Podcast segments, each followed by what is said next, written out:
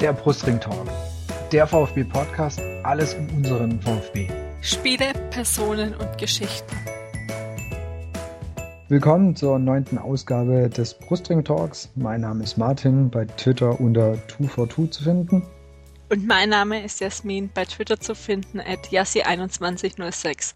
Heute haben wir eine ganz besondere Episode vor uns.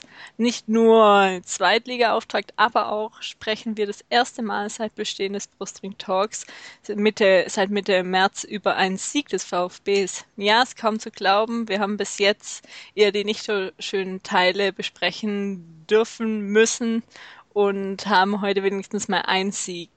Zu Gast haben wir heute ähm, Jens Nagler ich bitte dich einfach mal, dich kurz vorzustellen. Wo bist du im Internet zu finden und wie bist du zum VfB gekommen? Hi erstmal. Ähm, danke, danke für die Einladung. Das hat mich sehr gefreut.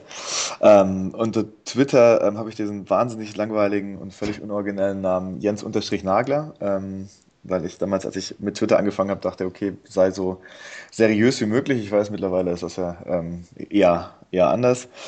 Ähm, dafür habe ich die Seriosität weggemacht durch meinen Arbeitgeber. ähm, ich arbeite bei Bild ähm, und habe mich da zehn Jahre um VfB gekümmert, also insgesamt mit Praktikum, freien Mitarbeiter und allem drum und dran. Zehn Jahre ähm, habe ich mich darum gekümmert und im Mai bin ich in unsere Bundesredaktion gewechselt und ähm, mache da jetzt auch viel Fußball, aber halt aus der Zentrale und ähm, auch Formel 1. Und ähm, zum VfB gekommen, Gottes Willen, ähm, bin ich, bin ich das war Erziehung, glaube ich, ehrlich gesagt. Also meine ganze Familie väterlicherseits ist durch, durch und durch rot. Mein, mein Großonkel ist irgendwie Stadionsprecher im Schlienstadion gewesen. Mein Großonkel, sein Bruder und mein Opa, die waren alle Ordner beim VfB. Mein Vater hatte zu frühester Jugend Dauerkarten, unter anderem in der ersten Zweitliga-Episode. Ähm, insofern war das, war das für mich dann, ich war mit vier das erste Mal im Stadion also deswegen, so bin ich, bin ich zum VfB gekommen tatsächlich. Und dann habe ich mich meine ganze Jugend über mehr mit dem VfB als mit allem anderen beschäftigt. Und jetzt, ähm, dann habe ich es irgendwann zum Beruf gemacht. Und jetzt, wie du schon erwähnt hast, bist du jetzt nach Berlin gewechselt zur Formel 1. Da haben wir jetzt dazu eine Frage vom Ed Webby 1893. Wie kam es zum Wechsel von, zur Formel 1? Mhm.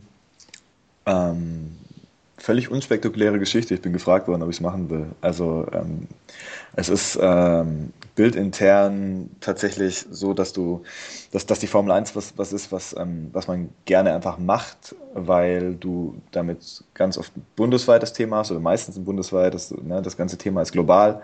Das heißt, du hast eine größere Leserschaft, größere Leserschaft die du erreichst. Ähm, deswegen macht man das, macht man das schon mal ganz gerne. Ähm, außerdem interessiert mich der Sport total. Ähm, das, ich weiß, das ist mittlerweile auch ein bisschen unpopulär geworden, aber ich bin auch nach den Schumi-Zeiten noch irgendwie Formel 1-affin geblieben und ähm, finde immer noch, dass es wahnsinnig rasant und actionreich ist, dass da interessante Menschen sind, über die du interessante Geschichten machen kannst und ähm, deswegen habe ich, das, hab ich das gerne gemacht und das ist auch nicht so, wie mir, wie mir der eine oder andere gerne unterstellt, ähm, dass ich gegangen bin, weil der VfB abgestiegen ist, sondern das Ganze hat sich entschieden im März noch bevor es den ersten Brustring-Talk gab, ähm, war klar, dass ich ähm, wechseln werde. Und da war ich ehrlich gesagt ein bisschen sauer, das habe ich auch dem einen oder anderen aus der Mannschaft äh, gesagt, dass die jetzt ausgerechnet anfangen äh, zu gewinnen und Richtung Europa zu marschieren, wo ich gehe. ähm, ich hoffe, sie haben das nicht zu wörtlich genommen und sind deswegen abgestiegen. Ich glaube es aber nicht. Okay, und wenn wir gerade schon beim VfB sind, gibt es noch eine Frage vom Edge VfB-Supporter. Ähm, vermisst du den Job als VfB-Reporter schon? Ja, absolut. Also was nicht heißt, dass ich meinen neuen Job nicht gerne mache. Ich bin auch gerne bei den Formel 1 Rennen. Aber ähm, ich war gegen, da kommen wir auch gleich dazu, ich war gegen St. Pauli auch im Stadion und es war tatsächlich für mich äh, eine Umstellung. Erstens, erstens war das Spiel mir anzugucken und mir nicht darüber Gedanken zu machen, welche Note gibst du dem jetzt und welche Geschichte steckt in diesem Spiel, sondern mir tatsächlich das Spiel anzugucken und ähm, das wieder wie, wie ein Fan mir anzugucken, was ganz spannend war. Ähm, aber es war auch eine Umstellung für mich, einfach nach dem Spiel die Ergebnisse abzuwarten, dann nach Hause zu fahren und nicht irgendwie jetzt in die Mixdown zu gehen und, ähm, und aus erster Hand irgendwie zu erfahren, was, was Christian Gentner darüber denkt oder was Alex Maxim darüber denkt, dass Luca ihn auf der Bank gelassen hat und sowas. Das waren, das waren so Dinge, die haben mich dann direkt interessiert und ähm, da habe ich gemerkt, okay, ist ein bisschen anders. Und auch Vorbereitung, da hat es ein bisschen gekribbelt, ehrlich gesagt, als dann die Kollegen im Trainingslager waren. Das sind so Dinge, die habe ich einfach sehr, sehr gern gemacht, ähm, weil, weil das einfach echt ein Traumjob ist. Das muss man so sagen. Aber ist die Formel 1 auch, insofern ist das Jammern auf höchstem Niveau. Von einem Traumjob zum nächsten gewechselt. Ja. Genau. Schön. Ähm, wir haben jetzt ja schon gerade, oder du hast gerade schon das Spiel gegen St. Pauli angesprochen. Ganz kurz, was wir heute im Brustring Talk an Themen besprechen, ist einerseits, wie gesagt, der erste Sieg gegen St. Pauli. Und dann werden wir natürlich auch auf die darauf folgende Niederlage, die nach der kurzen Euro Euphorie die äh, Niederlage gegen Düsseldorf besprechen. Und anfangen tun wir, weil es vielleicht auch ein bisschen einfacher ist, mit dem Spiel gegen St. Pauli, dem ja, Saisonstart vor 60.000 Zuschauern, Montagabendspiel. Schöne Kulisse mit ähm, der Stuttgart, mit der Karawane davor. Also ich denke, ähm, es war wirklich alles äh, gerichtet für ein, schönes Spiel, für einen schönen Saisonauftakt. Das Ergebnis hat ja am Ende für alle gepasst. Auch wenn es wirklich noch sehr, hol sehr holprig war, aber das Ergebnis, denke ich, war für uns alle okay. Und ähm, eure Eindrücke vom Spiel, also fangen wir gerade mal mit dir an, Jens, würde ich sagen. Ähm, erstmal, erstmal war das alles, ich finde, du hast es völlig richtig gesagt, ne, so ein ganz, ganz stimmiger Abend dann am Ende, weil alles, alles irgendwie gepasst hat, auch mit der, also ne, angefangen mit der Karawane, dann die Stimmung, die Stimmung im Stadion ähm, selbst, also ich meine, die erste Halbzeit war ja einigermaßen verheerend. Ähm, und selbst, selbst da, ähm, natürlich das, das, Üb das Übliche, was man halt manchmal, manchmal hat, ne, die übliche Unmutsbekundung, ähm, die so, die, die, die das eine oder Mal kommt, was einfach, glaube ich, jeder von uns, der lange in Stuttgart ins Stadion geht, einfach gewohnt ist und was man gar nicht so richtig wahrnimmt. Aber was mich da, was mich da vor allem ähm, nicht überrascht hat, weil das jetzt die letzten Jahre schon so war, ähm, war, dass auch da der Support nicht ausgeblieben ist. Das ist echt gut. Und ähm, ganz generell fand ich einfach, war das dann, war das ein runder Abend, dass sie das Spiel sogar noch gewinnen, hat dem Ganzen dann noch so ein bisschen, bisschen, bisschen die Krone aufgesetzt. Und ich glaube, mit so einem Abend ähm, wird man ganz sicher nicht für alles entschädigt. Ähm, das könnt, könnt, ihr mir, könnt ihr mir besser sagen, weil ich die, weil ich wirklich die letzte Saison einfach einfach nicht, nicht als Fan wahrgenommen habe, sondern einfach ganz, ganz krass als, als Reporter und das ist dann, das ist wirklich ein Riesenunterschied. Ähm, aber ich, ich hatte das Gefühl, dass da viele der Leute einfach ein bisschen entschädigt worden sind. Nicht, nicht komplett dafür, ganz sicher nicht. Und das ist ein Abstieg, das ist einfach nicht so leicht wieder wettzumachen. Aber ich glaube, dass die Leute so ein bisschen wieder ähm, da ihren VfB für sich äh, wieder, wieder ein bisschen näher an sich ranlassen konnten nach so einem Spiel. Ich weiß nicht, wie es euch ging. Ähm, ja, also mir ging es ähnlich, auch wo ich das im Stadion stand, das war dann ja wirklich komplett ausverkauft. Es hat sich irgendwie immer noch nicht wie zweite Liga angefühlt. Also das war schon die ganze Zeit irgendwie so mental doch nicht noch doch nicht angekommen irgendwie dort und dann ist es einfach, es fühlt sich nicht wie zweite Liga an, Stimmt, was man ja. so äh, kennt und gerade am Anfang auch äh, mit der Karawane und Anfang der Empfang war ja wirklich, wo ich einfach wieder Gänsehaut hatte und auch schon so ein bisschen das da war, oder die bisschen Euphorie, die einfach in den letzten Spielen, die letzten zwei, drei Heimspielen einfach gefehlt hat, weil man einfach dann irgendwann klar war, dass der Abstieg kommen wird. Ja, das war mit so die ersten Eindrücke und dann am Ende war dann halt es doch, um jetzt mal ein bisschen auf den Spielverlauf zu kommen, hat man doch wieder gedacht beim 0 zu 1, jetzt geht's so weiter wie letzte Saison. Und dann eben mit der Einwechslung von Maxim und wirklich klasse Einzelleistung auch und dann auch noch kurz vor Ende des 2-1 war schon mal so ein Gefühl, was wir eben seit Anfang März nicht mehr kannten und einfach, ja, schön war mal wieder zu haben, diese Euphorie und auch noch mit dem Spielverlauf und was mich immer recht oder immer mit einer These von mir war, wo, wie weit sich beschädigen wird, werden wir sehen, dass es wichtig ist, jetzt mal Euphorie generell im Verein, in der Mannschaft, im ganzen Umfeld zu haben und dann es eben auch mal beim VfB laufen kann. Das haben wir die letzten Jahre, egal, also auch wenn viele Spieler nicht mehr da sind, gesehen, dass wenn man mal öfters gewinnt, dass, dass es dann läuft. Ähm, Beispiel letzten Februar Beispiel die letzten Jahr, letzten Saisons öfters mal in der Rückrunde. Also, was ich einfach schön fand, ist, ähm, du legst in der ersten Halbzeit legst du zurück und die war, wie Jens auch gesagt hat, die war wirklich nicht gut, die erste Halbzeit. Also wirklich keine Frage. Und in der zweiten Halbzeit hatten wir, hatten wir schon das Gefühl gehabt, okay, ähm, da ist, da, da ist was passiert in der Halbzeit. Die sind anders aufgetreten. Sie haben auch sich rein, reingekämpft, fand ich einfach dann.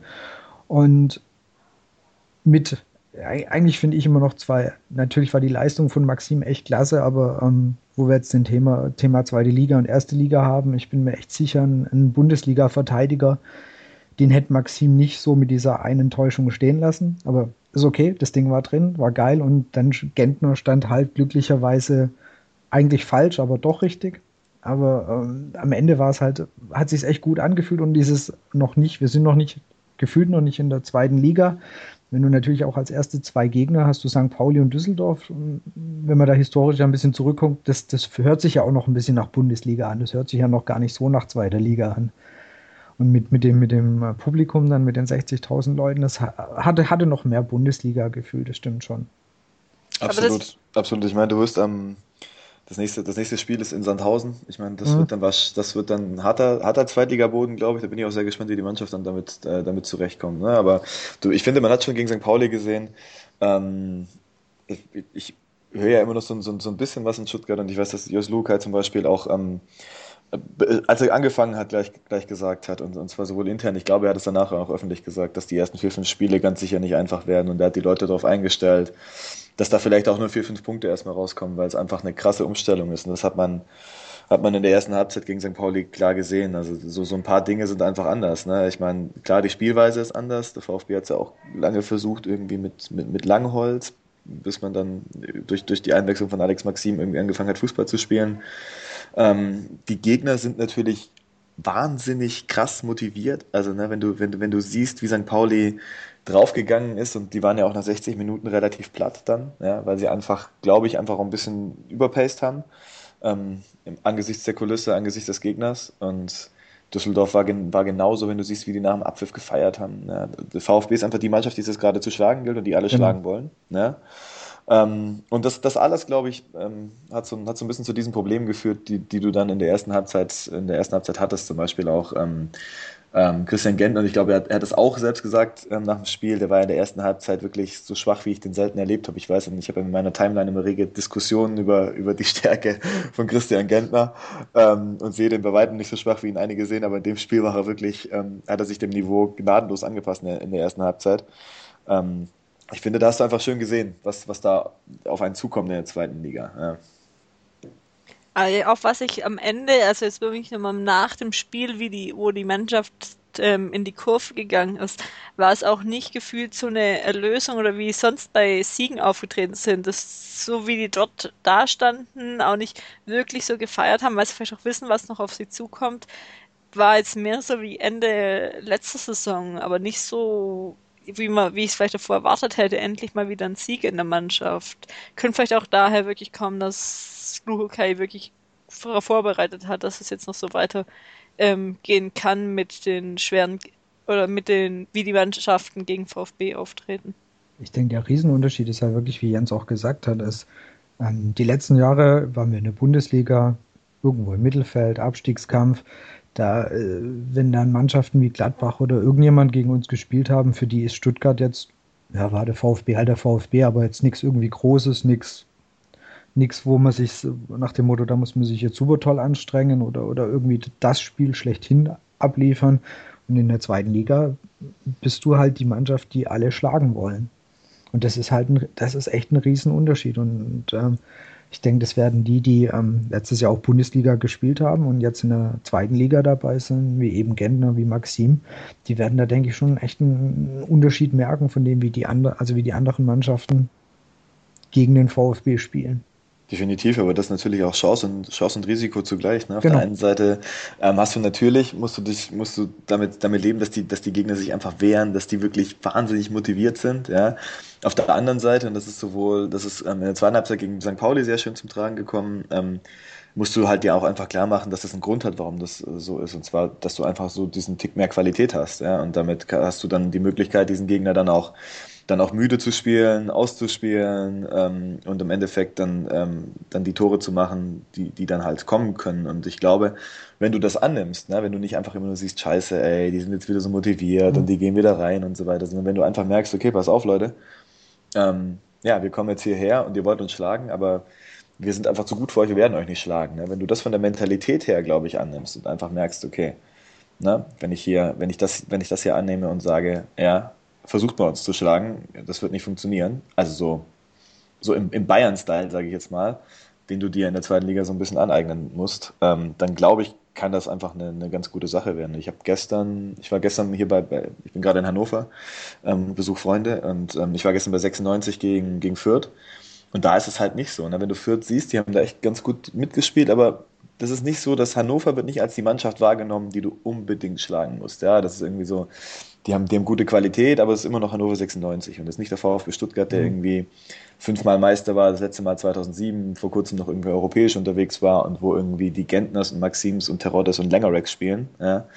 Und bei Fürth hat diese letzte, diese letzte Galligkeit, diese letztes, dieses letzte Gift hat gefehlt und das wird es beim VfB, glaube ich, nicht geben diese Saison. Da wird jeder Gegner dieses letzte Gift haben.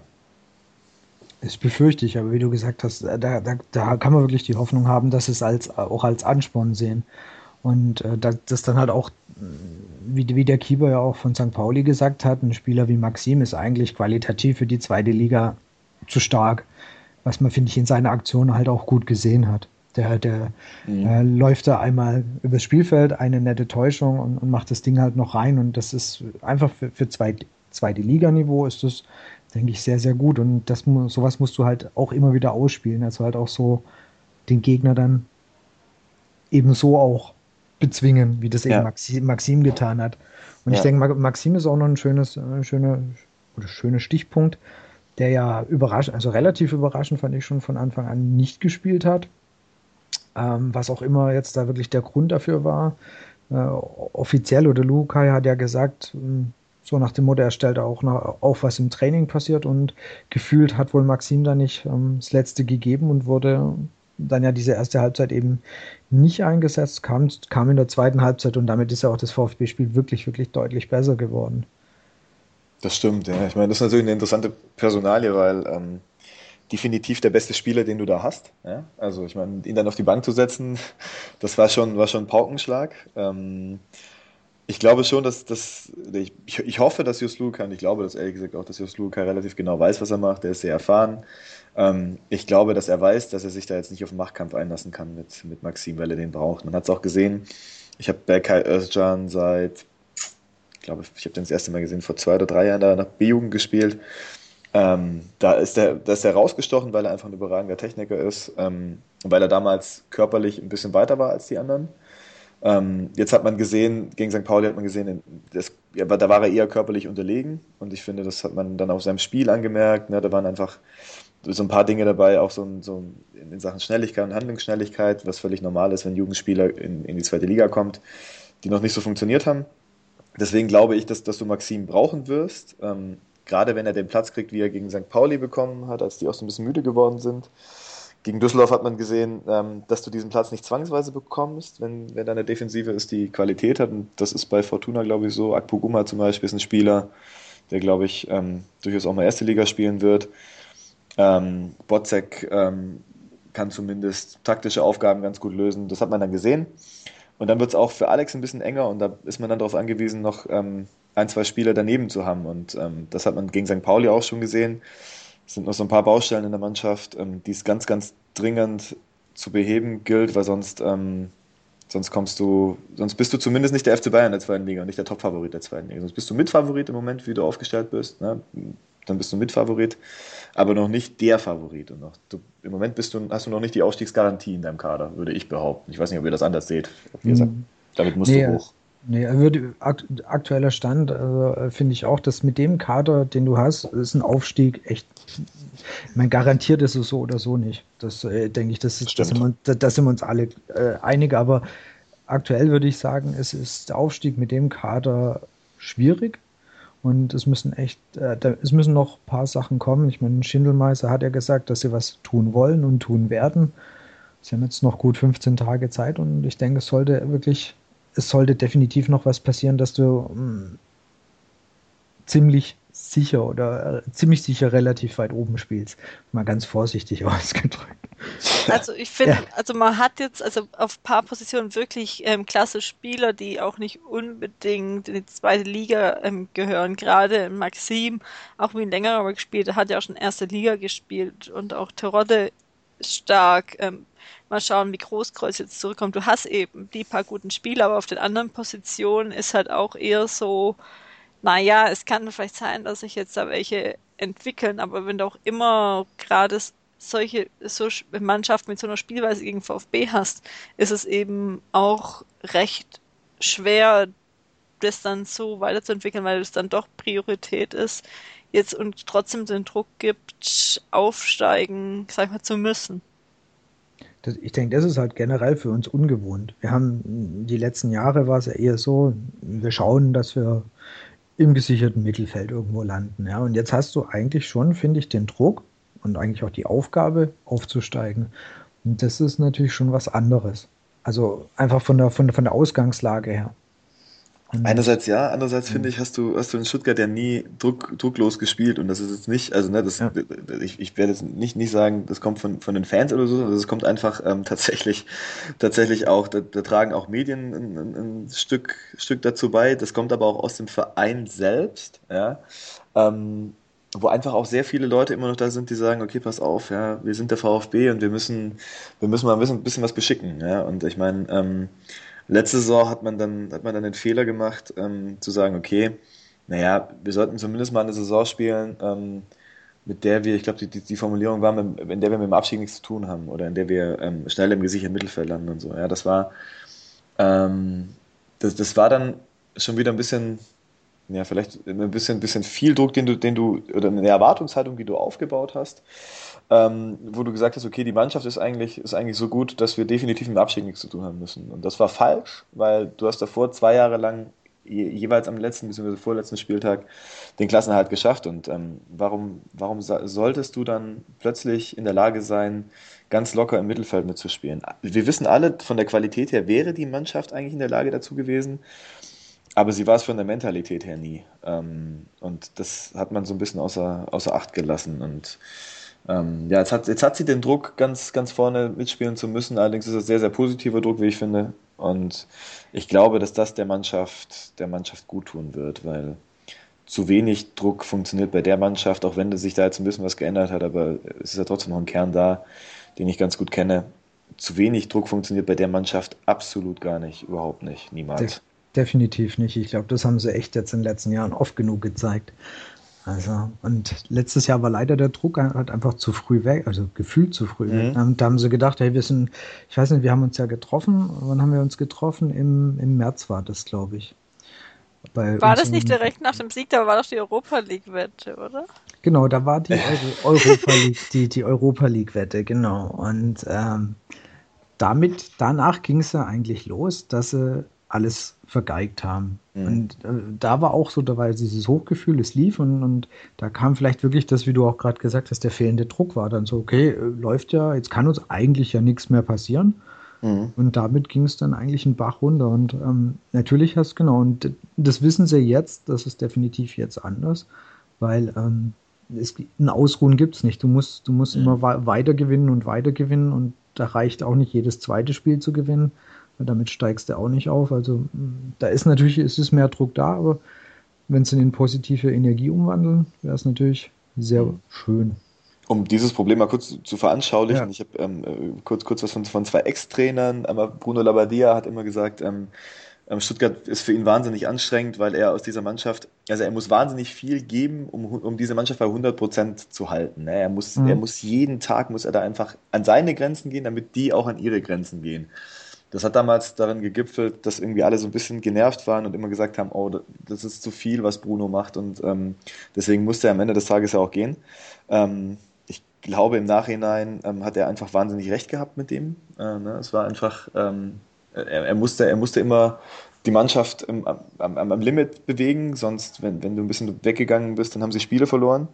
Und Hüb Stevens hat zu mir gesagt, ähm, mit dem ich gesprochen habe, nachdem der Abstieg dann feststand, ähm, der hat zu mir gesagt, ja, weißt du, beim, beim VfB war es so, ähm, entweder, entweder es, es, es, es, es lief halt gut, dann musstest du aber immer Druck geben. Ne? Deswegen zum Beispiel dieses Affenthema, dieses legendäre. Ja? Mhm. Weil er, er, hat damals gesagt, wir haben ein Spiel gewonnen und ich merke, boah, das ist schon wieder alles Larifari hier und der Rasen ist zu stumpf und mach doch mal die Sprengeranlage, die Sprenkleranlage an und so weiter. Da dachte ich, das gibt's doch nicht, ey. Wir haben hier noch zwei Spiele vor uns, die wir gewinnen müssen. Aber, und da sagt er, und auf der anderen Seite war es aber so, wenn die mal in eine Abwärtsspirale gekommen sind, ähm, dann hast du die auch wahnsinnig schwer dann nur wieder rausbekommen, weil sie dann plötzlich verkrampft sind. Es war nicht so, dass sie dann nicht, nicht wollten, sondern die wollten plötzlich und haben gemerkt, oh, wir sind doch einfach viel besser, warum gewinnen wir das Spiel nicht? Und dann plötzlich hatten die nur noch Angst und dann, hast, und dann hat er gesagt, dann musstest du wieder mit Engelszungen auf die einreden und die streicheln und so. Und du konnt, also er sagt, das war die einzige Station in seiner Trainerkarriere und er hat ein paar hinter sich, wo er einfach nicht so mal ein bisschen in der Mitte trainieren konnte, ne? wo er nicht mal so ein bisschen so einfach, ähm, einfach ja, normales Training machen konnte, sondern er musste sich immer in den Extremen bewegen, um den, um den Druck in der Mannschaft hoch genug zu halten, wenn sie, äh, wenn, wenn, sie, wenn sie erfolgreich war und um den Druck von der Mannschaft zu nehmen, wenn sie nicht erfolgreich war. Und das muss wohl sehr, sehr anstrengend gewesen sein. Er hat sich zumindest immer sehr auf Mallorca gefreut nach der Saison beim VfB. Äh, das ist, das finde ich jetzt sehr interessant, weil man, die Mannschaft hat, hat sich jetzt eigentlich auch wieder verändert. Ich meine, es sind ja wieder einige gegangen. Die Frage ist, ob man das irgendwie an Spielern festmachen kann oder ob das eigentlich irgendwie so, so tief in dieser Mannschaft im Brustring-Trikot drin ist, weil ähm, du hast jetzt ja, wenn du jetzt mal wirklich guckst, du hast ja sehr viele Spieler in den letzten Jahren ausgewechselt. Und vom Stamm hast du jetzt, klar, du hast einen Gentner noch da, aber ähm, Niedermeyer ist weg, Harnik ist weg. Das muss doch irgendwie mal aus dieser Mannschaft rauszukriegen sein, dieses. Ähm, das stimmt. Ja. Das ist ein ganz, ganz interessantes Thema. Es gibt die, ja. Theo es gibt die Theorie, dass, dass der VfB Stuttgart als, ähm, ich sag jetzt mal, als, als Gesamtunternehmen einfach ein bisschen zu sehr Wohlfühloase ist und, und, und das so vielleicht an die Spieler herangeht. Ähm, zum Beispiel sind die Gehälter beim VfB ja immer noch, immer noch sehr, sehr gut gewesen in den letzten Jahren für, für mhm. Bundesligaspiele. Ja, das hast du immer daran gesehen, dass du, wenn du Spieler aufs, Abgleis, äh, aufs Abstellgleis gestellt hast, dass du die, dass du die nicht immer, ähm, die nicht immer gleich losbekommen hast, weil die einfach sehr gut verdient haben. Ähm, ohne dass es wahnsinnig leistungsbezogene Verträge gewesen wären. Das heißt also, du hast beim VfB ein Klima geschaffen und ich weiß, dass das die Verantwortlichen auch erkannt haben und dagegen arbeiten. Ähm, ähm, aber dass es, dass es nicht so einfach rauszukriegen ist, in, indem es einfach ein Stück weit, ja, indem der VfB vielleicht ein Stück weit ein, ein zu guter Arbeitgeber geworden ist, ähm, als Unternehmen und auch dann für, für die Spieler. Und ich glaube, dass du sowas als Spieler im Kopf mitbekommst, wenn es nur unterbewusst ist. Weil das ist zumindest, das ist zumindest die einzige logische Erklärung, die ich mir dafür, die ich mir dafür ähm, geben konnte, weil du völlig recht hast. Ne? Ich meine, wenn du die Truppe vergleichst, die Labadia hatte und die, die Stevens hatte und die, die letztes Jahr dann Zorniger und Kramny hatten, da war nicht mehr viel übrig. Da war kein Ulreich mehr da. Klar, Niedermeyer, Hane, Gentner war so als, als, als Stamm noch da. Alex Maxim ist, ist, ist da. Aber ansonsten ist da echt viel, viel gegangen. Kein Ibišević mehr und ähm, wer bei Bruno noch alles da war. Und trotzdem hat sich das alles noch so ein bisschen, so ein bisschen durchgezogen. Und gerade, gerade auch so Spieler wie, wie Ulreich und Niedermeyer und Gentner, die waren jetzt auch nicht dafür bekannt, dass sie irgendwie die, die Züge schleifen lassen. Ähm, deswegen ein interessantes Phänomen auf jeden Fall. Aber es erklärt zumindest, ähm, was diese Mannschaft unter Druck machen kann und mit Druck machen kann und was sie eben nicht kann. Also das ist irgendwie gefühlt so, bei mir hieß es früher immer in der Schule, wenn der nur wollte, könnte er. Aber ich, ich wollte halt nie. Und so kommt, so kommt mir mein VfB manchmal auch vor. Wenn sie nur wollten, und das haben sie in der Beginn der Rückrunde ja bewiesen, das, da es, da lief mhm. es, aber dann wollten sie eben nicht mehr. Und wie gesagt, interessant ist wirklich halt ähm, das Thema, ob du das eben irgendwann aus diesem Verein mal rausbekommst. Mhm. Oder äh, welcher Trainer das rausbekommt, ob es an den Spielern liegt oder ob das, wie du gesagt hast, einfach so, das, das zieht sich so einfach, das wird vererbt. Also du quasi, du fängst beim VfB an und dann bist du schon in dieser, in dieser Wohlfühlwelt oder in dieser VfB-Welt drinnen, weil ähm, wie gesagt, von dem, von dem wirklichen Kern, seit auch jetzt gerade noch Bruno da ist, ist es eigentlich echt nur noch Gentner. Mhm. Und äh, eigentlich müsste man sagen, okay, wenn es nur ein Spieler noch ist, das muss ja irgendwann mal weg sein, weil wenn du auch sagst, dass Bruno genauso diese, diese, ich musste so viel geben und so viel Energie reinstecken, das ist wirklich sehr interessant. Ähm, da bin ich mal gespannt, was Luca in ein paar Jahren oder mhm. mit ein bisschen Abstand oder Ende der Saison sagen wird. Aber er hat ja auch irgendwann schon mal an, an, angesprochen, dass es bisher so eine seiner schwierigsten mhm. Aufgaben war. Aber ich weiß nicht, ich, ich habe das Zitat jetzt nicht mehr ganz im Kopf, ob es auf den Kader bezogen war oder den aktuellen Stand der Kaderplanung. Aber er hat auch nämlich schon mal gesagt, das ist somit sein, eine seiner schwierigsten Aufgaben, die er bis dato hat.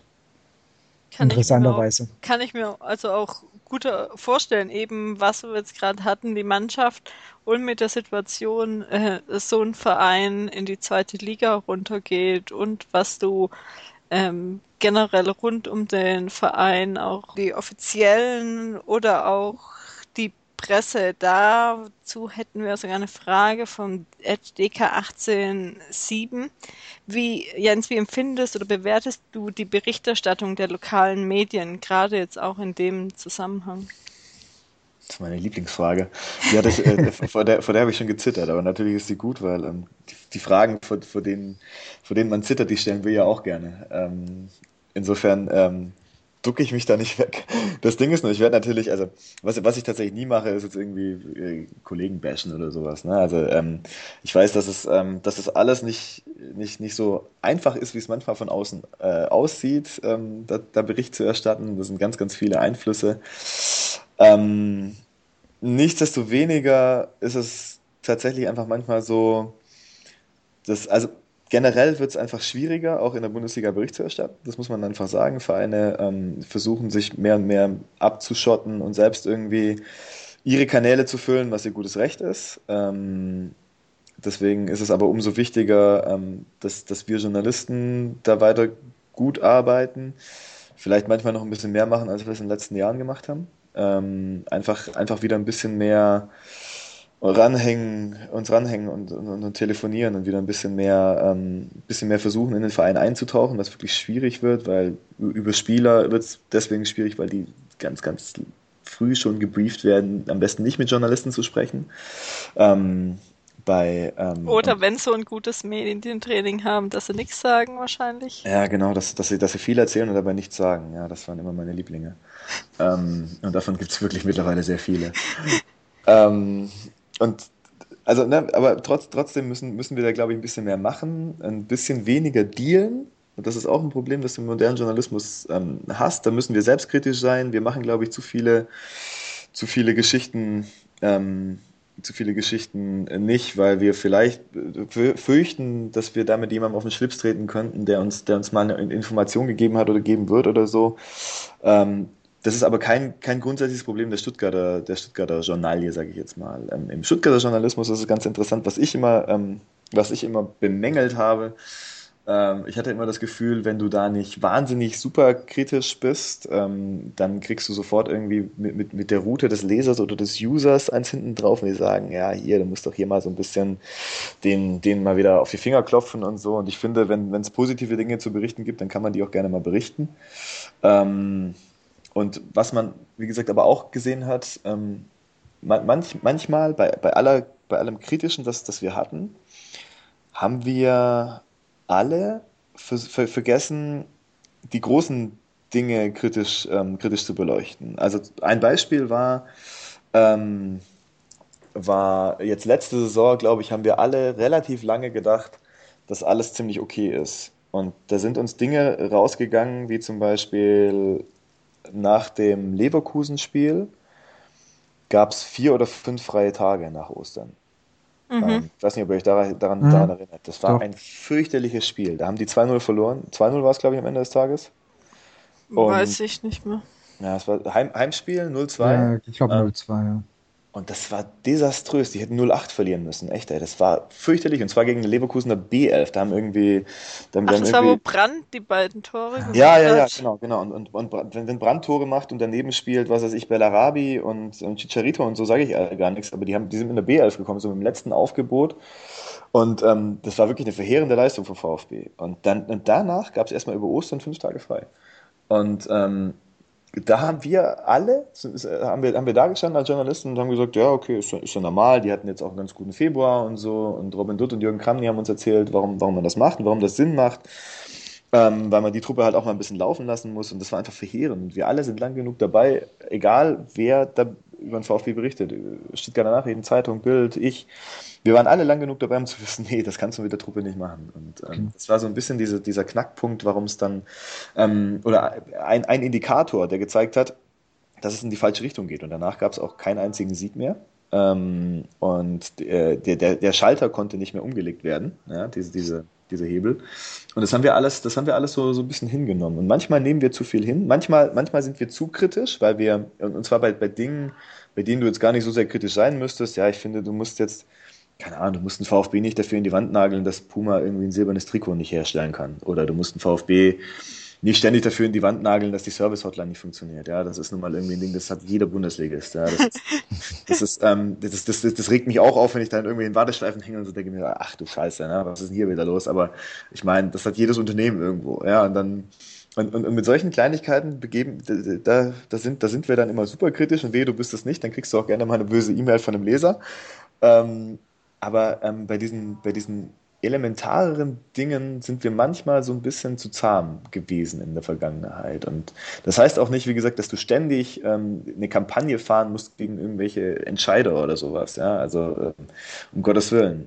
Aber ich, ich glaube, so ein bisschen mehr hinterfragen in der einen oder anderen ähm, äh, Situation wäre gar nicht so schlecht gewesen. Und, und explizit bezieht sich das jetzt nicht auf, auf die Berichterstatter jetzt, sondern das auf, auf die Phase, über die ich noch sprechen kann, nämlich die, in der ich dabei war. Und das ist auch das, was ich, was ich mir vorwerfe. Ich meine, mein, meinen kritischsten Kommentar habe ich geschrieben am, ich meine, 30. April, ähm, an, bevor, bevor, oder an dem Tag, als sie nach Mallorca geflogen sind, ins Trainingslager.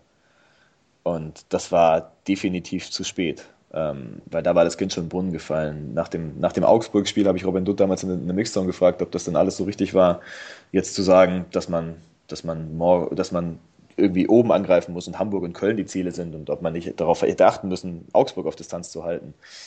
Und ähm, da habe ich zur Antwort bekommen, dass, äh, dass er diese Frage irgendwie nicht, nicht so gut findet, weil er denkt, dass, es ein, dass, dass ich damit der Mannschaft ein Alibi gebe. Und ähm, Herr Nagler, wenn Sie meinen, dass die Mannschaft diese Alibis ähm, braucht, dann okay, aber das wird es mit mir nicht geben. Und das war falsch, glaube ich. Ähm, ja. Und deswegen, also ich, ich finde, ich finde, die, die Stuttgarter ähm, Sportberichterstattung, VfB-Berichterstattung ist nicht so schlecht, wie sie, wie sie oft dargestellt wird. Und ich weiß, dass der Job des Sportjournalisten manchmal, es ist ein Traumjob und dass der manchmal nach außen hin einfacher aussieht, als er ist. Aber du musst da ganz, ganz viele Dinge ähm, einfließen lassen. Und es ist ein abendfüllendes Thema, was ihr daran merkt, dass die Antwort jetzt, glaube ich, auch schon fünf Minuten dauert oder so. Ja, aber sehr interessant. Ich fand, vor allem, ich fand jetzt auch interessant, dass du diesen Punkt ähm, Ostern angesprochen hast. Wir, wir sind jetzt zwar leider oder nochmal bei der letzten Saison angekommen, weil das war der Punkt, äh, wo Dutt ja dann auch irgendwann später gesagt hat, da konnten wir sie nicht mehr einfangen, da haben wir es nicht mehr rumgekriegt. Mhm. Genau diese Geschichte an Ostern oder da um diesen Dreh rum. Da ging es einen Bach runter, da haben wir es nicht mehr, da konnten wir die, die, die Negativlauf nicht mehr aufhalten. Also völlig richtig. Das war in der Zeit, in der es ganz gut, in der es ganz gut lief. Und erinnert genau. euch, was Hüb Stevens gemacht hat, als es mal kurz lief. Ähm, er hat sofort gemerkt, irgendwie, oh, oh, oh, oh, hier die fangen schon wieder an, irgendwie Sperenzien zu machen und genau. ähm, sich auf andere Dinge zu konzentrieren. Da hat der Pflöcke reingehauen. Der hätte die über Ostern, glaube ich, wahrscheinlich, ja, der hätte keinen freien Tag angesetzt und hätte dann, wenn er bis Sonntag zufrieden gewesen wäre, hätte er wahrscheinlich Montag, Dienstag freigegeben. So hätte ja. er es wahrscheinlich gemacht.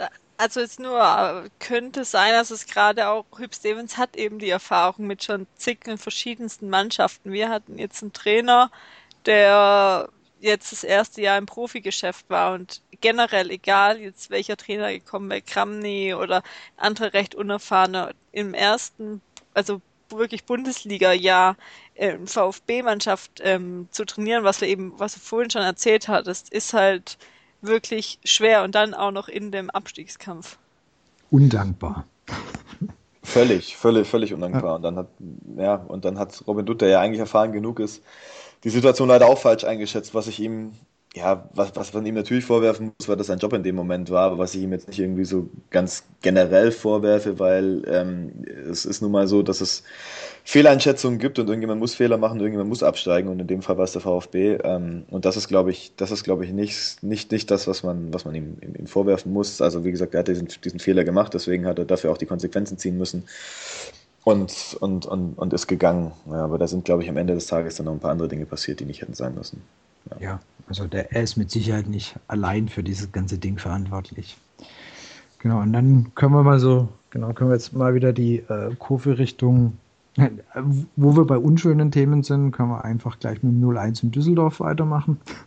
Super Übergang. Ähm, das, das Spiel war also für mich so, ich hatte so nach dem, nach dem St. Pauli-Spiel war schon so, jetzt Euphorie wäre jetzt übertrieben, aber es hat sich gut angefühlt. Ja? Also es war einfach so wieder, wo man abends gesagt hast, hey, du gehst ins Bett und du hast einen guten Gedanken mit dem VfB, fühlt sich gut an. Und dann kommt eben der Freitagskick und dann ist irgendwie alles wieder, nach 90 Minuten alles wieder zu spät, weil wieder einfach viel von dem gefehlt hat, was man sich von der Mannschaft, also oder was ich mir einfach erwartet hätte.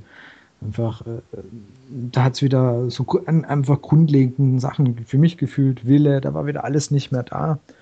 Und äh, letztendlich, äh, am, am, Ende hieß es ja auch klar, Schiedsrichter, den, den Elfmeter, den, den muss er geben, wenn er den ersten gibt für Düsseldorf. Ich, ich finde, also meine Meinung dazu ist, ähm, klar, dann hättest du vielleicht 1-1 gespielt, aber du musst auch ohne Schiedsrichter, musst du in Düsseldorf eigentlich gewinnen. Auch, auch, wenn das das zweite Spiel ist, auch wenn du noch nicht hundertprozentig eingespielt bist, aber Düsseldorf, die waren letzte Saison näher an der dritten Liga als ähm, ja, in der zweiten Liga zu bleiben und dann erwarte ich da ehrlich gesagt schon ein bisschen mehr als dieses Gekicke da letzten Freitag. Ja, du hattest als erstes mal individuelle Fehler von einem Summer oder weiteren Spielern und hast halt einfach, was es schon Ende letzte Saison war, einfach nicht nach vorne geschafft. Zum Beispiel Torotte wirklich mal ins Spiel zu bekommen. Du hast keine Chancen herausgespielt. Und das musst du eben auch schaffen und dann Schiedsrichter hin und her, aber ja, und man hatte eben auch noch verdammt viel Glück eben durch einen Längerack, der sensationell gehalten hat. Es hätte ja schon viel früher, ähm, viel, hätte man viel höher zurückliegen können. Das muss man auch immer noch in dem Zusammenhang bedenken.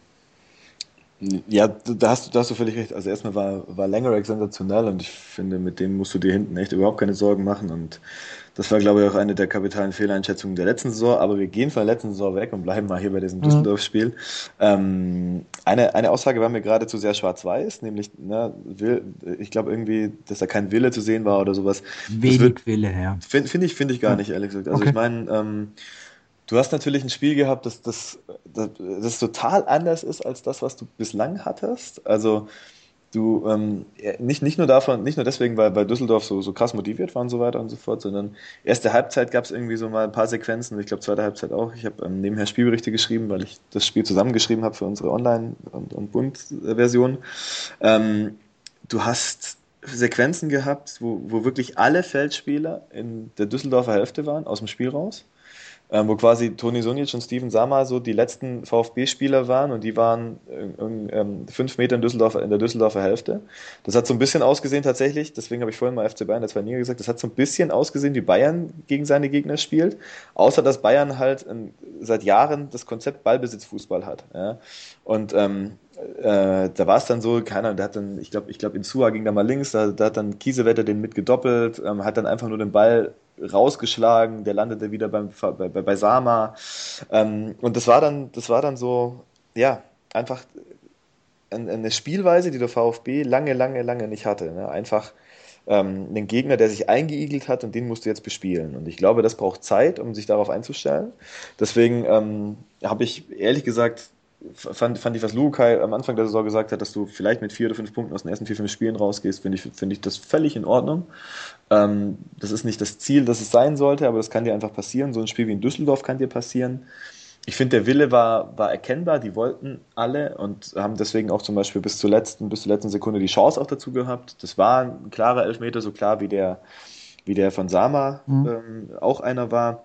Und dennoch war der Sieg, da müssen wir nicht drum reden, für Düsseldorf verdient, weil die die besseren Chancen hatten und die mit der ganzen Situation irgendwie so, so ein Tick besser in dem Spiel zurechtgekommen sind. Ja, aber ähm, ich, ich denke, damit werden die VfB-Fans noch zwei, drei Spiele und Wochen leben müssen, ähm, dass es Spiele gibt, die irgendwie, die irgendwie so laufen werden. Und je mehr man dann sich auf diese neuen Gegebenheiten einstellt, dass man das Spiel plötzlich machen muss und ähm, dass es viel über Kampf geht und dass du diese Spiel, diese Mannschaften dann geduldig auch mal auseinanderschrauben musst. Ähm, ich denke, umso besser wird es werden. Aber auch nur dann, wenn du noch so zwei, drei Baustellen halt behebst. Und ich, ähm, so, so, so, leid, so leid mir das tut, die Innenverteidigung ist definitiv eine davon. Ich weiß nicht, was bei, was bei Kaminski ähm, los ist, ob der Trainingseinheiten verpasst hat oder ob das einfach noch nicht reicht, aber das ist natürlich schon, wenn, wenn, wenn, wenn du Steven Sammer siehst, der schon gegen St. Pauli fand ich unsicher war und jetzt gegen Düsseldorf wieder, dann macht man sich schon Gedanken, warum Kaminski nicht spielt, wenn Baumgartel ähm, nicht fit ist. Ähm, auch die linke Seite offensiv war in keinem der beiden Spiele bislang, ähm, bislang eine, eine, Lösung. Philipp Heise, glaube ich, sind wir uns einig, dass das nicht gereicht hat, was er gegen St. Pauli gebracht hat. Ähm, Boris Taschi fand ich gegen Pauli nach, als Joker gut, ähm, gegen Düsseldorf nicht. Und wenn wir bei Sama und, und Taschi zum Beispiel sind, dann sage ich halt, okay, früher haben äh, Spieler wie Julian Schieber oder Timo Werner oder Daniel Didavi die haben halt in der zweiten, in der zweiten Mannschaft meistens regiert, wenn sie da gespielt haben. Ähm, und sind deswegen nach oben gekommen. Und Steven und, und Boris sind letzte Saison mit dem VfB 2 abgestiegen. Ähm, und äh, haben jetzt nicht irgendwie, Boris hat jetzt nicht als Stürmer irgendwie 15 Tore in der dritten Liga. Also jetzt nicht irgendwie so, dass du sagst, der muss jetzt unbedingt zwei, zwei Ligen höher spielen. Und dann glaube ich einfach, dass es eine Qualitätsfrage ist. Dann brauchst du vielleicht eine Innenverteidigung noch einen Spieler und du brauchst offensive Außen mindestens noch einen Spieler, je nachdem, wann Kevin Großkreuz vielleicht mal wieder fit wird und wie Tobias Werner einschlägt. Und ähm, das, glaube ich, brauchst du, brauchst du relativ dringend, sonst wird die Saison halt so sein, dass du oben mitspielst und eventuell aussteigst und eventuell nicht. Ja, ein Großkreuz habe ich nur vorhin irgendwas äh, ähm, bei den Kollegen von der Stuttgarter Zeitung oder von Stuttgarter Nachrichten irgendwas gelesen, dass der wohl, äh, dass es da besser aussieht oder dass da irgendwie die, die Zeichen auf nicht mehr so lange Pause hindeuten. Und da gab es aber auch schon zehn Nachrichten hin und ja, her. Ja, aber das, das war jetzt heute irgendwie. Okay. Leider heute, äh, ich, ich suche es jetzt gerade nicht nochmal ja, ja. parallel raus, bevor ich jetzt hier auf der Tastatur rumklimper. äh, ich meine, aber das Thema verletzt ist ja generell. Ich meine, jetzt kam ja noch ähm, in der elften Minute ist ja Hosogai noch, auch noch mhm. verletzt raus. Also es ist halt auch so eine Geschichte. Das ist natürlich auch Thema Kaderstärke und, und sehr unglücklich, dass wir einfach auch gerade relativ wirklich viele Verletzte haben. Mhm. Du, du hattest auch die Innenverteidigung angesprochen und wenn ich halt denke, dass ein Baumgartel fehlt halt, der, mhm. den ich stärker als alle, die da sonst gerade rumkicken, äh, ansehe. Definitiv, definitiv. Und, und, und so einer fehlt da halt. Und, und ähm, Sunic, da fragst du dich halt, der hat in der ersten Liga nicht wirklich, da war er gefühlt zu langsam und in, in der zweiten hat sich nicht wirklich verbessert, finde ich. Also bei dem ist irgendwie, äh, ja, mit dem tue ich mich echt schwer, weil ich auch das Gefühl habe, dass auch die zweite Liga irgendwie noch nicht so ganz seine Kragenweite ist. Also er hat es noch nicht so hundertprozentig gezeigt, dass er da ähm, jetzt irgendwie besser aufgehoben ist oder dass es da besser funktioniert für ihn. Ich fand, ich fand ihn ganz okay, ehrlich gesagt, sowohl gegen St. Pauli als auch gegen, gegen Düsseldorf. Ich finde, er ist nicht so langsam, wie er, wie er gerne gemacht wird. Ähm, es ist natürlich, also auch mir fällt schwer, das zu sehen, ehrlich gesagt, ähm, weil ich ihn halt letzte Saison gesehen habe und gedacht habe, das mhm. kann nicht wahr sein, dass das der ist, den du am 28. August verpflichtest für drei Millionen Euro. Das kann einfach nicht wahr sein, wirklich. Nicht für das, ja. was du da spielen willst. Ich meine, wir wollten, die, die, wollten einen schnellen Linksfuß und du holen Toni Sunic. Das ist atemberaubend, echt, ey.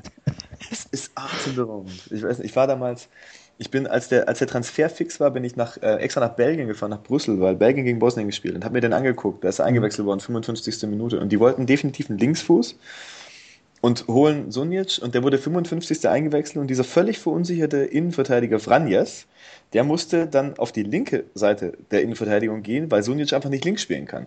Und auch jetzt ist es ja wieder so, dass er rechts spielt und Sammer links. Ähm, wobei, wobei Steven keine schlechte, äh, keine schlechte Ballbehandlung hat und auch eine, keine schlechte Spieleröffnung hat, also besser als Sunic. Ähm, und, ähm, und, und, dann ist er ja auch nicht schnell. Der hat dann in dem, in, in, in 35 Minuten, die er gespielt hat, hat er natürlich aber auch gegen, muss man dazu sagen, gegen Lukaku und danach Origi gespielt, die natürlich beide sehr schnell sind.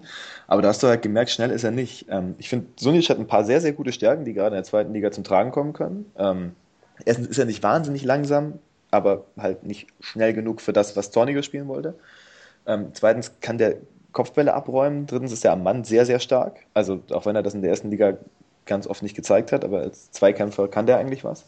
Die berühmten versteckten Stärken. Ja, so, so ungefähr, die er jetzt ja vielleicht jetzt ja vielleicht zeigen könnte, wenn du einen neben ihm hättest, der ihn führen kann. Ich glaube, das ist im Moment noch für Toni, weil der natürlich ein Jahr hat, ähm, das, das ist ja auch mental einfach verheerend, ja, und ich glaube, den müsstest du mal wieder so langsam neben einem aufbauen, der wirklich ihn führt, ja, und dann kann der, glaube ich, auch wichtig werden, in der zweiten Liga zumindest, wenn du nicht ähm, totales Megapressing spielst, ähm, dann kann das funktionieren. Und ähm, bei, bei Steven Sama habe ich tatsächlich so ein bisschen die Befürchtung, dass es Gründe hat, warum ja nicht mal Jürgen Kramny, der aus der zweiten Mannschaft ähm, kannt hat, ähm, irgendwie gesagt hat, okay, du bist, du bist mein Mann, sondern warum Kramny auf Georg Niedermeyer gesetzt hat. Aber wer soll da jetzt gerade sagen, äh, da führen? Weil eigentlich Baumgartel bräuchte auch noch jemand, den ihn führt. Und dann wäre eher Sunjic der, der ähm, Baumgartel führen müsste, wenn der mal wieder da ist. Spannendes Thema, ne? Ähm, ja. ist, es, ist, es, ist es tatsächlich. Und das ist auch die Frage, ob Timo das schon könnte. Ähm, es gibt so, es gibt da ähm, immer mal den einen oder anderen, der sagt, nee, er kann es, er kann's, glaube ich, nicht. Das weiß ich nicht. Qualitativ hat er es, glaube ich, drin. Ähm, aber er ist natürlich auch noch sehr jung. Vielleicht müsste man in der Innenverteidigung einfach nochmal nachlegen. Ich meine, es ist ja noch ein bisschen Geld da. Ähm, und ich glaube, Innenverteidigung und offensive Außen, das sind die zwei Baustellen. Ansonsten, ähm, wenn Hosogai wieder fit ist und Grigic fit ist, dann bist du, glaube ich, auf der 6 einigermaßen okay aufgestellt. Vorne hast du Terodde und ähm, Gini, wenn er wieder fit ist. Ähm, darf man ja nicht, nicht vergessen. Auf der 10 hast du mit Maxim einen sehr guten und mit Özcan ein gutes Talent. Das heißt also, dir fehlen noch offensive Außen und e, Außenverteidiger bist du gesegnet. Das, das, das sage, ich, sage ich hier sehr, sehr gerne. Du bist für die zweite Liga gesegnet mit Insua und mit Kleinen, die wirklich viel zu gut sind für diese Liga, auch wenn sie es letzte Saison leider oft nicht gezeigt haben.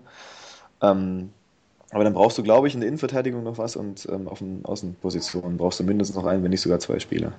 Ich erinnere mich an einen, einen Tweet von gestern, wo eben gerade äh, ich weiß nicht aus welchem Artikel ist jetzt entnommen worden, ist da eben ein Posten oder eben eine Neuverpflichtung ist ein erfahrener Innenverteidiger. Mhm. Das würde ja genau die Frage beantworten. Das mhm. wäre dann ja letztendlich die Person, an der sich sowohl Baumgartel als letztendlich auch Sunic ja aufrichten können oder da einfach noch was mitnehmen können.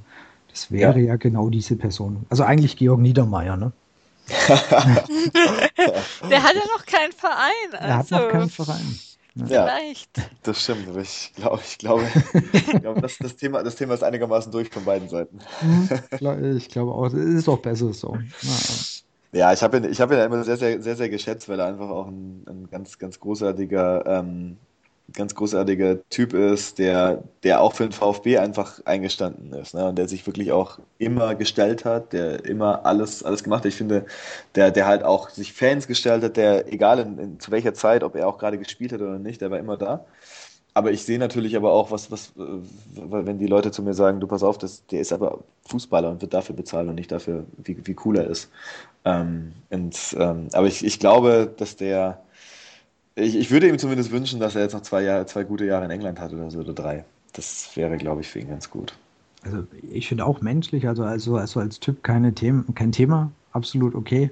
Aber als Spieler war es halt echt für Bundesliga nicht, nicht ganz ausreichend. Ja, oh, das würde ich, das will ich nicht sagen. Es ist mit nicht er hat ja auch seine guten Zeiten. Ja, ja also. ich, ich, weiß, ich erinnere mich an ein wunderbares 1 zu 1 gegen Wolfsburg, wo er in Stürmermanier, also ich glaube letzte Minute, das war, ja. äh, erinnert dich auch noch? Den musst du erstmal so annehmen. Der hat doch letzte Saison zwei, wann waren es zwei Tore gemacht? Das war doch die Hochphase im Februar, oder? Mhm. Die Hoffenheim hat der Doppelpack sogar geschnürt, ne? Ja, genau, das war das Spiel. Also. Ja, super, Niedermeyer. man, man, muss aber natürlich auch sagen, es ist immer die Art und Weise Fußball, die du spielen willst. Und ich, und ich kann jeden verstehen, ähm, ich grüße, ich grüße hier bei Jens 1893, der, mit dem ich, glaube ich, die, die ausuferndsten Niedermeyer-Diskussionen hatte. Ähm, und ich kann ihn total verstehen, wenn er zu mir sagt, du pass auf, ähm, Platz 11 aufwärts, wenn du irgendwie mehr beschicken willst, dann kannst du nicht mit Niedermeyer spielen. Ähm, ist, ist, ist okay. Zumindest nicht dann, wenn du, wenn du halt das Spiel machen willst und einen spielstarken Innenverteidiger brauchst. Das weiß Georg ja auch selber, dass er nicht, dass er nicht mehr der Rastelli der Kugel wird oder sowas. Aber ähm, ich, ich glaube, wenn du ihn stark gemacht hättest über jetzt eine, eine, eine lange Zeit, dann hätte, wäre er eigentlich einer gewesen, der eine Innenverteidigung im Abstiegskampf hätte tragen können. Ähm, auch wenn er letzte Saison leider mit, mit gepatzt hat, muss man auch, mhm. auch sagen. Von welchem äh, jetzt Neuzugang bist du jetzt am meisten überrascht bisher, wo wir jetzt gerade dabei sind? Überrascht? Ähm, am meisten überrascht bin ich von Kaminski, ehrlich gesagt, weil der nicht spielt, obwohl, obwohl Baumgartel äh, nicht spielt. Das, ist, das kann ich mir auch nicht erklären, ehrlich gesagt. Das ist so, ähm, das, das ist so die Frage, die ich auch gerne nochmal beantwortet hätte. Also, das muss mir nochmal jemand beantworten, warum der nicht spielt. Also, du holst den extra, der hat ja auch ein bisschen Geld gekostet, wenn ich es richtig weiß. Ähm, mhm. Und dann ist er jetzt die Nummer vier in der Innenverteidigung. Ich meine, ich weiß, wie das ist, kommst aus, aus, aus einer anderen Liga und musst dich ein bisschen umstellen. Und wenn es nur daran liegt, dann ist es okay. Wenn es aber daran liegt, dass sie jetzt schon erkennen, dass die Qualität nicht reicht, dann fände ich das, fände ich das besorgniserregend.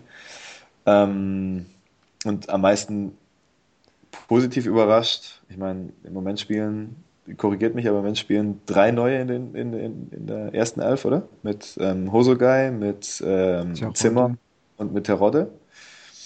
Und da würde ich sagen, am meisten positiv angetan bin ich, bin ich von Hosogai, aber das ist keine Überraschung. Der, das ist was das angeht, nachgewiesene Qualität, ne? wenn, wenn, wenn du siehst, wie der in Zweikämpfe geht und wenn du siehst, was für ein, mit, mit was für einer Aggressivität er spielt und, und Bälle, Bälle abpressen kann, ähm, finde ich das gut. Zimmer finde ich so von, von seiner ganzen Mentalität geil. Ne? Also ich weiß nicht so, ob Fußball, fußballerisch ist er, ist er glaube ich, jetzt auch nicht der, der, aller, der allergeilste Techniker aber der bringt halt eine, eine Mentalität mit, ähm, der, der rennt hin, hinter jedem Ball her, der geht in jeden Gegner rein. Das ist eine, das ist eine schöne, aggressive rechte Seite, die er damit klein bildet.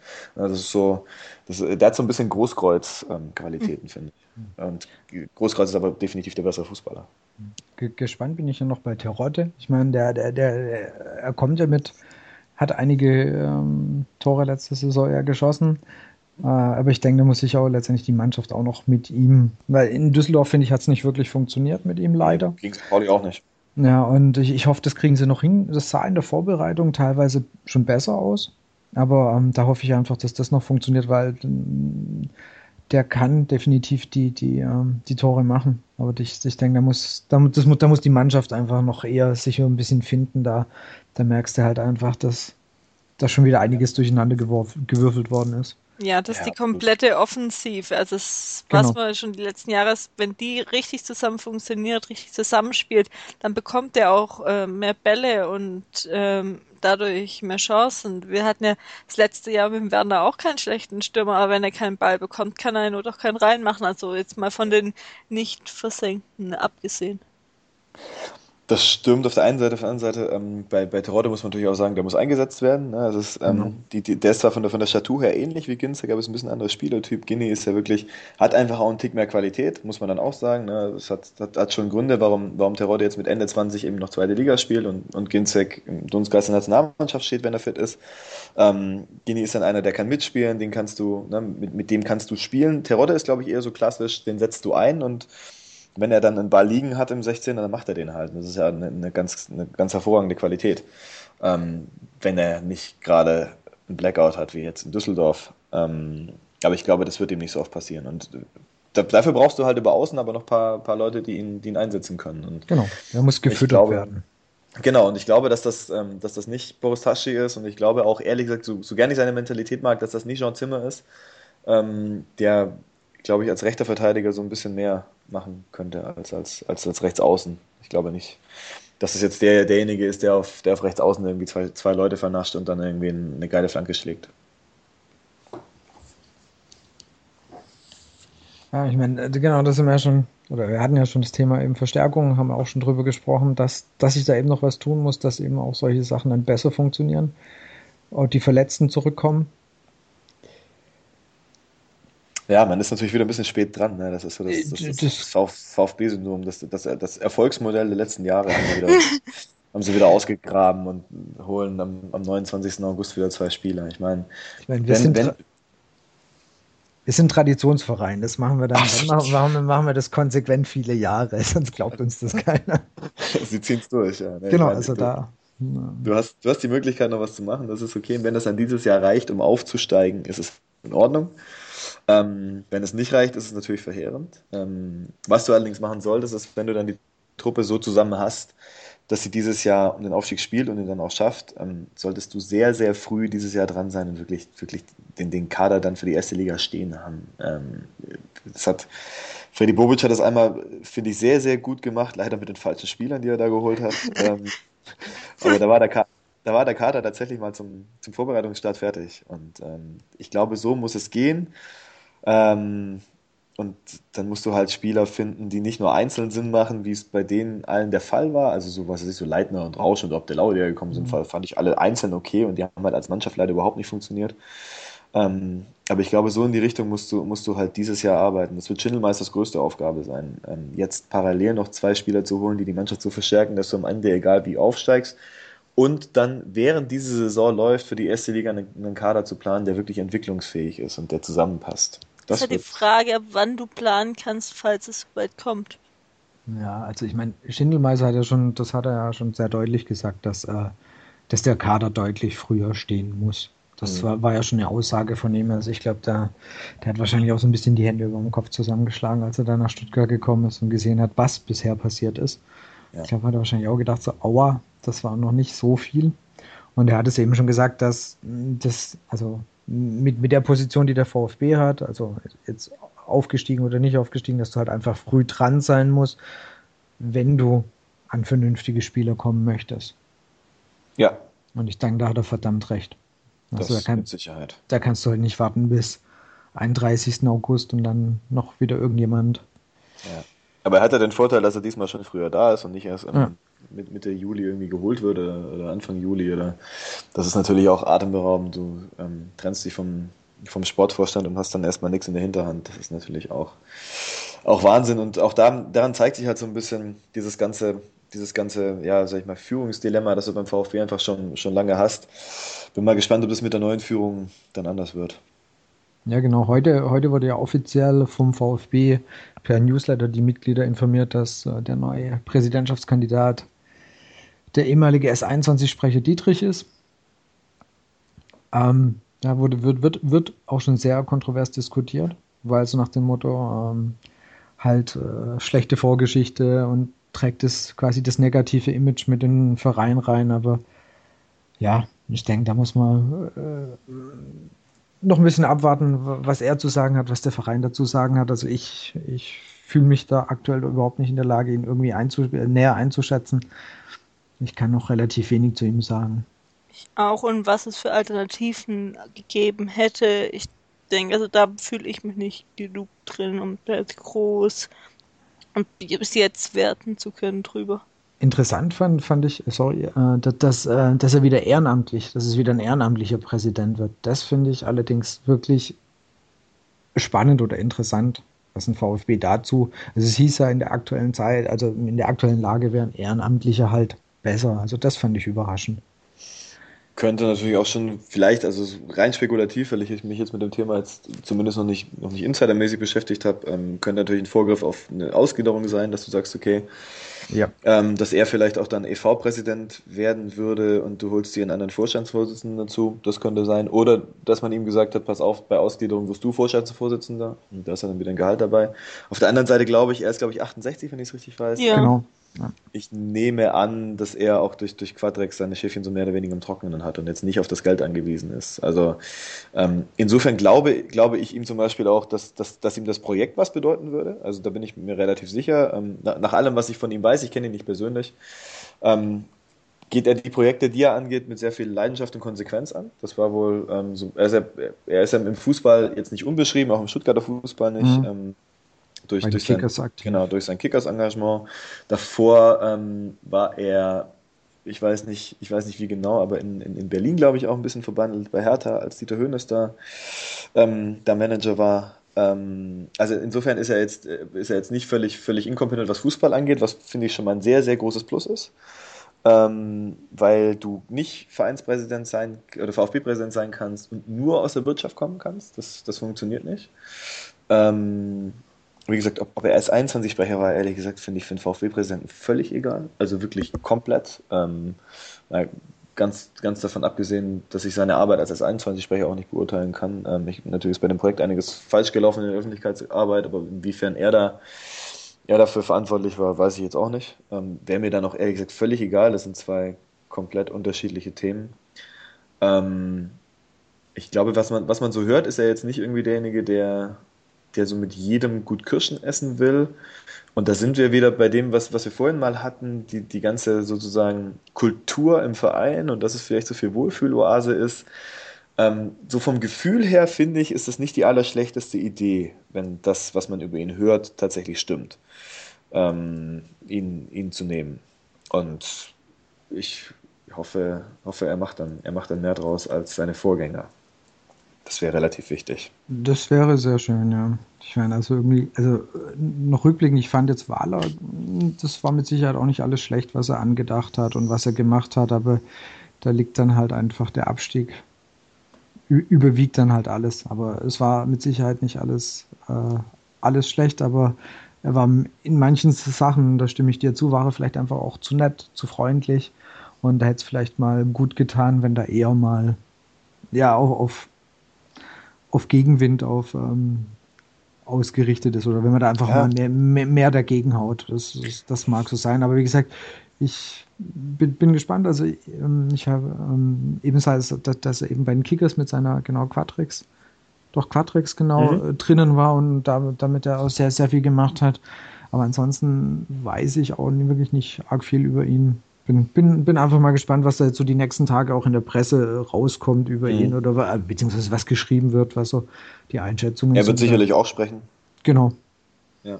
Ähm, ich, bin, ich, ich bin halt, ich erwarte von einem Vereinspräsidenten, also Bernd Wahler finde ich, ähm, ist ein großartiger Visionär. Wenn man sich mit dem unterhält, dann hat man danach irgendwie das, das, das Bedürfnis, selber jetzt irgendwie mal Dinge in, in, in, seinem, in seinem Leben zu machen, die einem schon, schon längst sind, von denen man dachte, ja, vielleicht kann man das irgendwann mal machen. Und wenn du dich mit Bernd Bahle unterhalten hast, denkst du, ja, warum machst du es nicht einfach? Weil er ist wirklich einer, der, der, der, der ganz viele sehr, sehr gute Ideen hat, von denen der VfB vielleicht sogar in Zukunft profitieren wird. Ähm, wie zum Beispiel auch, keine Ahnung, Freddy Bobic, der dieses Nachwuchsleistungszentrum da hat hinstellen lassen, was, glaube ich, seine größte seine größte Hinterlassenschaft war für den Verein. Ähm, aber bei, bei Wahler ist es echt so, der war mir, der war halt einfach zu unsichtbar, das muss man, das muss man leider mhm. sagen. Das ist so ein bisschen die VfB-Strategie in den letzten Jahren mit dem Präsidenten gewesen, dass die sich nicht in den Vordergrund drängen sollen, weil sie vielleicht nicht so die sportliche Ahnung haben. Und das ist, das ist, glaube ich, komplett falsch. Du brauchst so drei starke Männer. Der eine ist ein Trainer, der andere ist der Sportvorstand, der dritte ist der Präsident. Und diese, diese Troika muss, muss funktionieren und die müssen sich gegenseitig befruchten und die müssen sich gegenseitig auch kontrollieren. Und ich finde, du kannst als Präsident das, das nicht so dahin laufen lassen, wie es leider äh, zum Beispiel in der Endphase passiert ist, als Bernd Wahler ganz, ganz bewusst, das war eine bewusste Entscheidung, gesagt hat, ich, hab, ich, ich, bin, ich bin der Chef, der seinen Mitarbeitern vertraut. Und deswegen vertraue ich euch Robert Dutt, wenn der sagt, und Jürgen Kramny, wenn die sagen, wir machen ein Trainingslager auf Mallorca vor dem Bremen-Spiel. Und ähm, da war mir aber immer zu wenig hinterfragen und ich finde auch, dass ein VfB-Präsident mehr in der Öffentlichkeit auftauchen sollte und sich mehr positionieren sollte, um einfach ein Gegengewicht zu schaffen, auch zu einem Sportvorstand, weil wir jetzt zwei Beispiele hatten von Sportvorständen, die irgendwann zu mächtig geworden sind, weil sie zu viel in den Verein zu machen hatten auch. Ja? Also nicht nur, weil sie es unbedingt wollten, sondern weil es auch an sie herangetragen worden ist. Und ähm, dieses, dieses Problem, glaube ich, ähm, haben sie beim VfB erkannt. Und wenn, wie gesagt, wenn ich kenne ich kenn Wolfgang Dietrich nicht persönlich, aber wenn ich das Profil, das ich so von ihm höre, ähm, richtig einschätze, dann könnte das auch ein bisschen dagegen steuern. Okay, dann kommen wir mal so langsam zum Abschluss des VfB-Teils. Und noch zu ähm, die finale Frage da, was erwartest du dir von der Saison? Ähm, das, ist, das ist im Gegensatz zu sonst eine sehr, sehr kurze Antwort, Platz 1 oder 2. Okay. Dann gehen wir jetzt über zum Brustring Talk Fragebogen, wo wir dir ein paar Fragen stellen, die wir jedem Gast ähm, stellen. Und zwar die erste wäre, was war dein Highlight-Spiel, entweder live oder im TV? Ähm, Gab es viele, weil ich jetzt echt viele Spiele gesehen habe seit 1988. Ähm, und da sind echt ein paar Perlen dabei. Und da, da kommen auch so Dinge dazu, ehrlich gesagt, wie ähm, einer von 13.000 gewesen zu sein 1997 gegen VfL Wolfsburg in der englischen Woche. Ich glaube, das wird es das in Stuttgart auch nie wieder geben, dass nur 13.000 bei einem Bundesligaspiel sind. Ähm, allerdings war es kein Highlightspiel, weil das ist verloren gegangen. Ähm, ich, ich glaube, das, das emotionalste Spiel, bei dem, ich, bei dem ich je war, war, da war ich noch kein Reporter und hatte deswegen auch diese Distanz noch nicht, die man sich im Reportersein automatisch aneignet und ähm, weil man einfach weil man einfach zu viele Dinge erfährt, die, die du als Fan nicht wissen solltest. Ähm, und das war 2007 in Bochum. Also ich war sowohl in Bochum als auch, als auch dann beim Heimspiel gegen Cottbus und ich fand aber, ich glaube, das wird irgendwie jedem so gehen, der beide Spiele gemacht hat. Bochum war einfach nochmal eine Stufe krasser. Ja, das war echt, also ähm, dieser ganze Spielverlauf, irgendwie, wie du zweimal hinten legst und dann drehst du das Ding plötzlich und dann steht es plötzlich 3-2 und aus Dortmund kommt dieses, kommt dieses 2-0 und dann hält Hildebrand diesen Ball, den du, den, den du auch nur hältst, wenn du den Lauf hattest, den er damals hatte. Ähm, also das, das, war, das war schon eine Weltsensation einfach. Also das war, da, da, rede ich drüber und kriege Gänsehaut. Und ich glaube, dann ist das zu Recht ein Highlight-Spiel. Okay, und was war dein Lieblingsmoment als Journalist? Nicht unbedingt vielleicht auch Spiel, vielleicht mhm. auch irgendwas rund um äh, VfB. Mein Lieblingsmoment als Journalist, lass mal kurz überlegen. Ähm, puh, das ist nicht so einfach. Also gab's, da gab es auch ein paar. Ich glaube, ähm, ziemlich, ziemlich geil war äh, Trainingslager in Portugal. Das war gar nicht so lange her, das war letztes Jahr, glaube ich, 2015, mit Stevens. Erstens mal war das für Journalisten ein Paradies, weil einfach jeden Tag was passiert ist.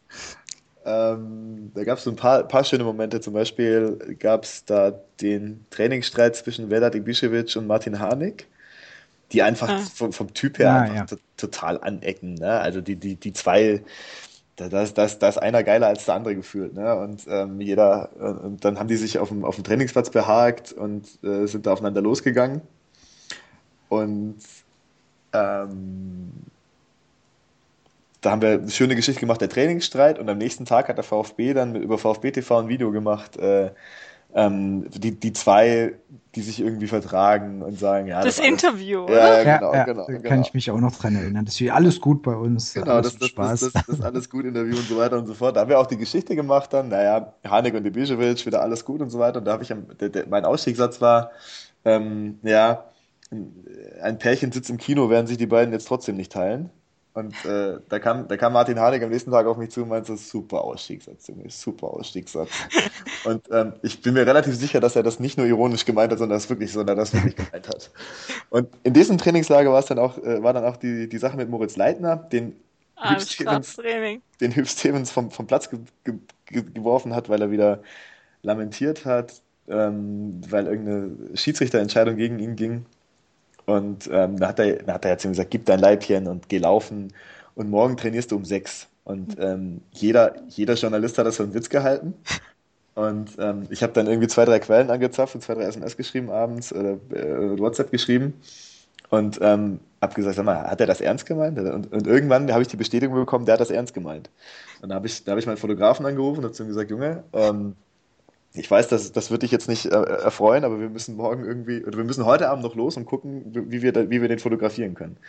Und dann sind wir abends um elf durch, ähm, äh, durch, durch, durch den Ort gezogen, dessen Namen mir gerade nicht einfällt, war aber auf jeden Fall sehr schön.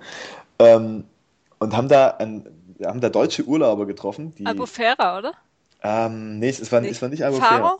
Faro, ich glaube Faro. Faro genau, also, irgendwo ja, dort, ja. Ja, genau. Und haben da, haben da Deutsche getroffen, die da ihre, also die wohnen ein halbes Jahr in Berlin, ein halbes Jahr in Portugal und den Winter verbringen sie halt in Portugal. Ähm, und die haben wir getroffen und denen haben wir gesagt, was wir vorhaben. Und die haben gesagt, ja, okay, ähm, klingelt morgen früh. Wir haben zu denen gesagt, ja, wir müssen halt 5.45 Uhr müssen wir hier sein. Und da hat dann einer gesagt, okay, klingelt morgen früh, wir lassen euch aufs Dach. Und ähm, dann sind wir, sind, haben uns schlafen gelegt, haben uns um 5.30 Uhr in der Hotellobby getroffen, sind darüber gefahren. Ähm, der hat uns wirklich aufgemacht um 5.45 Uhr. Dann hat es angefangen zu regnen, des Grauens. Ich stand da, wir hatten beide keinen Schirm, wir haben beide, beide gekotzt, aber irgendwann ging das Licht an im, auf, auf der Hotelanlage und äh, dann ist Moritz Leitner rüber getrottet zum, um, um 5.57 Uhr. Ich glaube, die Geschichte war auch hier, trainiert Leitner um 5.57 Uhr und ist, ist dann da hochgelaufen. Da stand Hüb schon auf dem, auf dem, äh, auf dem, auf dem Cross-Trainer im Fitnessstudio, hat den mit einem Grinsen, äh, hat den mit einem Grinsen begrüßt und dann haben die da eine Dreiviertelstunde trainiert. Und das Dumme war, dass dann irgendwann Stromausfall war. Und wir dann nicht mehr gesehen haben, wie lange die trainieren. Und ich wollte unbedingt das Foto, wie Moritz Leitner jetzt auch noch ähm, quasi da wieder rausgeht aus diesem Fitnessstudio. Und diese Lichtanlage war aber kaputt. Und es war einfach, es war grabbe Nacht. Und ähm, ich habe ihn dann am, am, am, Mittag, hatte ich dann, hatte ich dann Mo zum Interview und habe ihn gefragt, sag mal, Alter, das Ding ist, wann bist du da wieder hin? Da sagt er, ja, nach 40 Minuten war alles vorbei. Das war eigentlich ganz locker. Und Typ war auch total gut drauf. und, und, und wir standen da bis 7 Uhr morgens, nein, nee, bis halb acht, wir standen anderthalb Stunden. Wir standen im strömenden Regen anderthalb Stunden, haben irgendwann gesagt, okay, wahrscheinlich sind sie jetzt fertig. Und da hat sich, da hat sich Moritz Leitner dann selber abgefeiert, weil er gesagt hat, Alter, ihr standet da anderthalb Stunden im Regen, ihr Vollidiot. nach 40 Minuten war das vorbei. Also das, das, das waren so ein paar Geschichten, die kriegst du halt echt nur, echt nur durch diesen Job und dann auch nur durch Bild, weil natürlich alle anderen Zeitungen sagen, das interessiert mich einen dicken Kehricht, ob die um 5.57 Uhr zum Straftraining kommen. Okay, dann kommen wir mal zur nächsten Frage. Wer ist oder war dein VfB-Held oder Lieblingsspieler? Ich habe, ähm, ich, ich, hatte früher immer nur personalisierte Trikots, seit es die gibt. Und hab deswegen, bin deswegen mal meinen Schrank in Gedanken durchgegangen, meinen Trikotschrank. Und ähm, das Rennen hat knapp gewonnen, Krasimir Balakov, den ich auch wirklich, den ich mittlerweile, auch kennenlernen durfte, der echt ein, der echt ein netter Mensch auch ist, dafür, ähm, dass er so einer der größten VfB-Ikonen ist. Dem wird ja oft so ein bisschen Arroganz vorgeworfen, das ich zumindest überhaupt nicht so ähm, wahrgenommen habe. Ganz großartiger Fußballer, vielleicht der Beste, der je beim VfB gespielt hat, ohne da Leuten wie Karl Allgäuwelt zu nahe treten zu wollen. Aber ich glaube, Baller war wirklich, ähm, war wirklich überragend. Ich habe vier Trikots von ihm im Schrank und nur drei von Sean Dundee, also glaube ich, dass ähm, Krasimir Balakov, dass Krasimir Balakov die Nummer eins ist. okay, und welchen aktiven Spieler würdest du gerne nochmal beim VfB sehen? Hm, definitiv einen Sechser. Ähm, also ich, ich weiß, wir haben, wir haben darüber gesprochen, dass Innenverteidigung und, ähm, und, und, und Außenverteidigung äh, und, und Außenstürmer irgendwie die größten Baustellen sind. Aber ähm, ich glaube, du brauchst, du brauchst einen, einen tonangebenden Sechser. Gentner zum Beispiel, den ich für, einen ganz großartigen Spieler halte, ist ja eher so ein Achter, ähm, den du ähm, den, der in jeder Mannschaft irgendwie sehr gut mitspielen kann, der nach vorne gefährlich sein kann, nach hinten wertvoll. Aber er ist nicht der, der Tonangeber, ähm, zum, was, was, was das Spiel angeht. Ähm, als Kapitän ist er das sehr wohl in der Mannschaft, ähm, auch wenn er das nach außen nicht gerne darstellt. Ähm, aber so ein Typ, so ein Typ Xavi, ich weiß nicht, ist der, ist der noch aktiv oder hat er mittlerweile aufgehört? Ähm, den, den hätte ich gerne und wenn, wenn ich Xavi nicht kriege, dann Sammy Kedira, weil der einfach auch vom, vom, vom Typ her und von seiner ganzen, von seiner ganzen Art her ähm, den VfB so verkörpern würde, wie es, glaube ich kein zweiter könnte. Und das ist, glaube ich, von all denen, die gegangen sind in den letzten zehn Jahren, ist das der, der am meisten wehtut, weil er einfach so ein absoluter Wahnsinnsvollprofi ist. Und das sage ich ganz, ganz bewusst auch, obwohl, obwohl ähm, zwischen Sammy Kedira und Bild lange Zeit auch irgendwie so ein bisschen, so, so ein bisschen schwierig war. Ähm, aber ähm, ich finde ich find ihn ganz großartig als, als Typen und als Spieler und einen ganz, ganz unterschätzten Spieler, weil der sowohl den, den Takt vorgeben kann mit dem, was er, was er technisch kann, als auch kämpfen kann, als auch Tore schießen kann.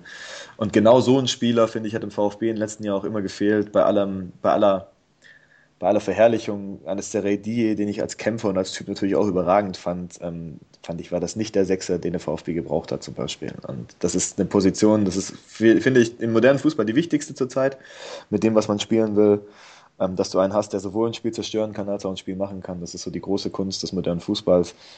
Und so einen braucht der VfB ganz, ganz, ganz, ganz dringend. Und ähm, wenn sie ihn nicht ausbilden können, müssen sie ihn kaufen. Das ist ziemlich viel Geld und deswegen sollten sie auch Wert darauf legen, sich so einen wieder auszubilden. Und ähm, solange, solange man keinen aus der eigenen Jugend rauskriegt, der so gut ist, dann musst du halt Sammy Kedira wiederholen. Easy. Ja. okay, und dann zur ja, letzten. an Jan Schindel mal so weiterleiten, diese Idee. Ja, aber ja, finde ich eigentlich, wieso nicht? Ich meine, der ist bestimmt total unglücklich bei Turin. Da kommt er nicht mehr zum Zuge. Ganz, ganz sicher. Und ich glaube, das sind die Hinweis-SMS, die Jan Schindelmeier auch unbedingt braucht. Und danach holen wir noch gleich mit Gomes zurück. Die haben noch gesagt, sie wollen zusammenkommen. Ja. Vielleicht ist noch ein Anreiz für beide. Das ist eine sehr schöne Idee, ja. Und dann noch zur letzten Frage. Vervollständige den Satz der VfB im Jahr 2025.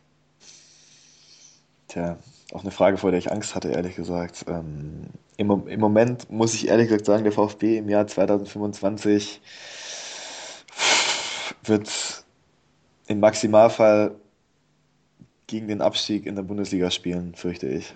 Ähm, weil ich, also weil du wirklich, wirklich ganz, ganz dringend jetzt Dinge anders machen musst in, in der Führung und diesen ganzen Verein umstellen musst. Wir, heute, wir haben heute zwei, dreimal darüber geredet und das ist echt eine Mammutaufgabe. Und wenn die gelingt und wenn du jetzt den, den richtigen Präsidenten hast, mit dem richtigen Sportvorstand und dem richtigen Trainer und du fürs nächste, für die nächste Saison die richtigen Leute holst, Spieler technisch, dann hast du die Chance 2025 ganz anders dazustehen, weil du einfach ein Umfeld hast, ähm, das dich tragen kann, was Fans angeht, was Wirtschaft angeht. Ähm, du hast riesige Möglichkeiten, aber die nächste Saison wird brutal entscheidend sein. Und wenn du es da nicht schaffst, einen Kader hinzustellen und eine Mentalität zu entwickeln, die mehr macht als ein bisschen die Klasse zu halten und, dann, und, und im Jahr danach wieder so abzusteigen wie letzte Saison, dann verschenkst du viel zu viele, viel zu viele Chancen und noch viel zu viel Geld, ähm, weil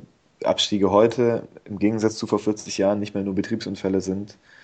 Heute verschenkst du halt jedes Jahr 40 Millionen aufwärts durch ein Jahr in der zweiten Liga. Und das ist eine Lücke, die kannst du einmal stopfen ähm, und ich glaube kein zweites Mal. Und ähm, ich fürchte, so wie der Verein im Moment aufgestellt ist und so wie es im Moment aussieht, ähm, läufst du halt Gefahr, irgendwie nächstes Jahr, also du steigst auf, dann spielst du irgendwie, hältst irgendwie die Klasse, dann steigst du wieder ab und so. Und dann kommst du in diesen Trott rein, in den Kaiserslautern gekommen ist, oder 60 oder Fortuna die ganzen Traditionsmannschaften, die jetzt zweite Liga spielen. Und ähm, du brauchst einfach nächstes Jahr ganz dringend ähm, einen entwicklungsfähigen Kader und dann Entscheider, die erstens die Mentalität im Verein positiv beeinflussen und zweitens ähm, immer wieder gute Leute holen, so wie das Borussia Mönchengladbach zum Beispiel sehr, sehr gut gemacht hat. Mhm. Ähm, die, die es immer geschafft haben, erstens gute Leute da zu haben und die, wenn die gegangen sind und weggekauft worden sind, danach gute Leute wieder zu holen. Und dann ist das einfach ähm, die Summe richtiger Entscheidungen gibt dann das, was Borussia Mönchengladbach heutzutage ist. Und ich glaube, da kann der VfB 2025 sein. Stand jetzt, weil ich auch ehrlich gesagt Jan Schindlemeister nicht einschätzen kann, das gebe ich, das gebe ich offen zu und auch mit Jos Luca nie, nie persönlich zu tun hatte und Wolfgang Dietrich nicht, ähm, nicht kenne. Ähm, und jetzt, so wie der Verein jetzt im Moment aufgestellt ist, glaube ich, so zu werden wie Leipzig. Der Gladbach von den Möglichkeiten her, die du hast, hast du ganz andere Möglichkeiten als Lautern 60 und der Rest. Ja, also ich meine, 60 sind Nummer zwei in München, die werden darunter immer leiden. Kaiserslautern hat wirtschaftlich einfach überhaupt keine Möglichkeiten mehr. Ähm, und ähm, ich glaube, dass es beim VfB ganz anders ist. Und wenn du, wenn du jetzt kluge Leute hast, die diese Möglichkeiten nutzen können, davon gibt es im Verein schon ein paar. Also ähm, noch, leider nicht ganz auf diesen, auf den, auf den ganz entscheidenden Positionen, aber da gibt es echt, echt gute Leute. Und wenn du schaffst, die jetzt so zu führen, ähm, dass, dass die ganze Mentalität im Verein positiv beeinflusst wird, dann hast du die Chance, auch 2025 anders dazustehen und dann krieche ich 2025 werfe ich mich in Staub und sage, geil, jetzt ist die Mannschaft zum vierten Mal in Folge in der Champions League und ähm, zum dritten Mal, zum dritten Mal Meister. Und dann könnt ihr mir den Podcast vorspielen und sagen, und du Idiot hast gesagt, die, die, die werden eine Fahrstuhlmannschaft. Ich glaube, wenn es so ist, dann machen wir das alle lieben gerne. Also dann, dann, dann, können wir uns ganz entspannt zusammensetzen. Aber äh, ja, fand ich jetzt gerade, das ist auch so die Gefahr, ich glaube, die viele einfach sehen, ist, dass ähm, ein Jahr zweite Liga, das kannst du überbrücken, alles was drüber raus und dann eben dieses Hoch und runter, diese, dieses, ähm, ja, was letztendlich Kaiserslautern oder was auch Köln sehr, sehr lange äh, ja. beschäftigt hat. Das da da darfst du nicht hinkommen. Und da ist, wie du gesagt hast, da muss, da muss einiges in die richtigen Bahnen gelenkt werden, dass das eben nicht passiert. Und wir 2025 dir das Ding wieder vorspielen können. Das stimmt. Köln, Köln ist jetzt auch ein gutes Beispiel ja. übrigens, ne? wenn du, wenn du ja. siehst, ja mit, mit Schmatke und Werle und Stöger ein sehr, sehr schönes Trio, das da sehr gut funktioniert und gute Arbeit leistet. Ja? Und schon funktioniert es mit etwas Beständigkeit und Kontinuität. Hertha ist noch nicht ganz raus aus der Nummer, glaube ich. Die werden ja. kein so einfaches Jahr haben. Ähm, bin ich mal gespannt, was da kommt. Aber tatsächlich in die Richtung, in die Richtung Gladbach und mit Abstrichen Köln sollte es sollte im Idealfall. Schön wäre es. Ja. Ja. Jasmin? Ja. Nee, dann wären wir jetzt am. Jasmin ist eingeschlafen gerade. träumt, träumt von der Meisterschaft 2025 und ähm, wie sie im Champions League Sieg, Mensch, schon. Ach ja, Entschuldigung, natürlich. Das ist dieses anspruchsvolle Publikum und äh, Umfeld, von dem man in Stuttgart ja, von, von, von, den bösen Stuttgarter Medien geschürt und genau. aufgehetzt. Damals. haben wir noch irgendein Klischee vergessen in der Sendung, oder? Ja, wir haben äh, Broteln, wir müssen noch ein bisschen broteln. Also das. Ähm, oh ja. Folgt ja. dir einfach auf Twitter, dann kriegen wir das die nächsten Tage auch noch. Stimmt. Okay, dann, wenn ihr nichts mehr habt, wäre von mir aus das Ende des Podcasts. Ähm, vielen Dank, dass du dabei warst, Jens. Uns hat es, denke ich, sehr viel Spaß gemacht. Haben Einblicke auch über das Fansein bekommen vom VfB die letzten Jahre und sind jetzt mal gespannt, wie die Saison weitergeht. Wo wir uns noch im Web finden, ist einmal natürlich auf Twitter, at Brustringtalk. Talk auf Facebook unter facebook.com slash brustringtalk und alle Episoden und weitere Informationen unter brustringtalk.de. Natürlich auch noch zu abonnieren auf iTunes. Da freuen wir uns auch immer über Feedback, Rezensionen. Und genau, falls ihr Fragen habt, Anregungen, schreibt uns einfach. Wir freuen uns immer darüber. Und dann schauen wir mal, wann wir die nächste Episode aufnehmen. Dann ist ähm, vielleicht auch wieder Benjamin dabei. Und genau, dann schauen wir einfach, wie die Saison weiter verläuft.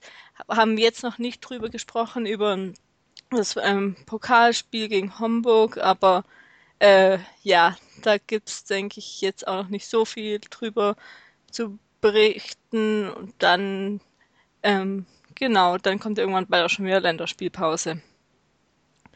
Ja, vielen Dank genau. euch. Ähm, das hat sehr viel Spaß gemacht. Danke für die Einladung. Von sehr gerne. Seite, von meiner Seite aus, ich habe mich selten so gerne zurückgehalten und äh, einfach zugehört war.